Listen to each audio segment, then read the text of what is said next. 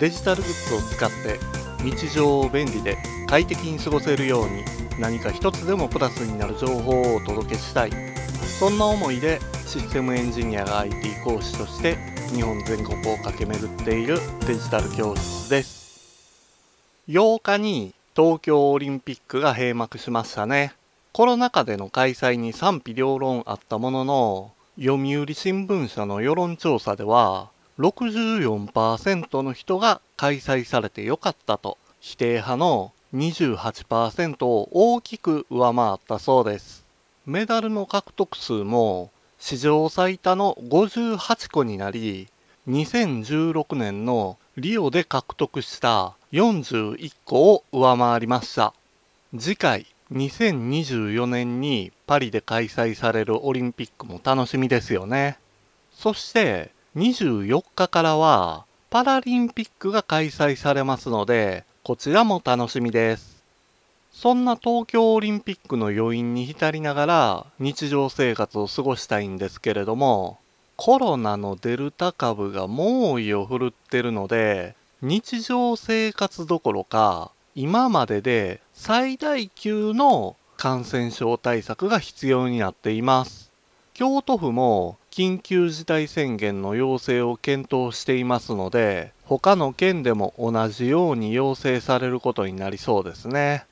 これまでと同様にテレワークがさらに推奨されて自宅での作業を余儀なくされてしまいます。自宅での作業も長く続いていると慣れてくるんですけれどももっと効率よくできる方法はないかなぁと模索したくなります。そんな時に役立つのがちょっと特殊なキーボードです。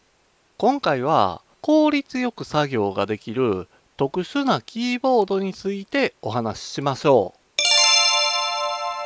パソコンで作業をする際にはキーボードとマウスは欠かせません。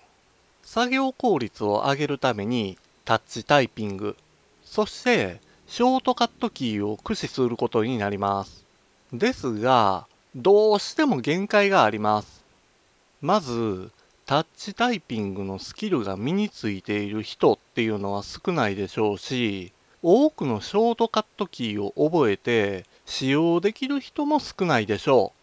う。しかしこの作業効率を上げるための2つが身についていなくても簡単に作業効率を上げられる方法があるんです。ゲームをしてる人にとっては馴染み深いゲーミングキーボードと呼ばれるちょっと変わったキーボードを使えばいいんですよ。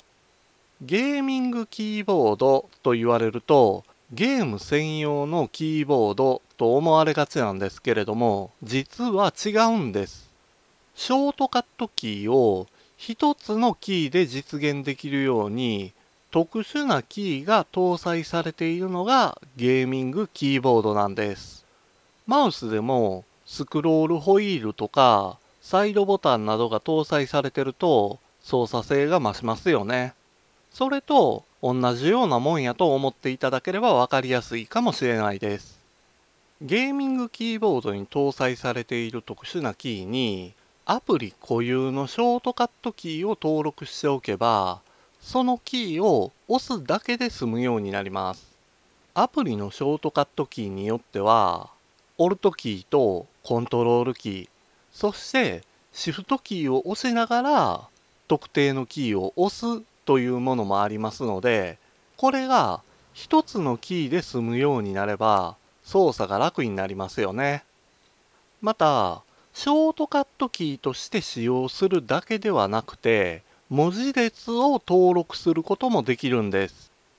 この文字列を登録できるというのがびっくりするぐらい便利なんですよウェブサービスで使用しているアカウントの ID やパスワードなどを登録しておけばキー一つで簡単に入力することが可能になります。英数字だけではなく、記号を含めた複雑なパスワードを設定している場合などでも、キー一つで入力できるようになるだけで時短になりますよね。たとえタッチタイピングで素早く入力できる人であったとしても、キー一つで複雑な文字列を入力できる人と比べると、さすがに劣ってしまいます。そんな特殊なキーを複数搭載しているのがゲーミングキーボードなんです。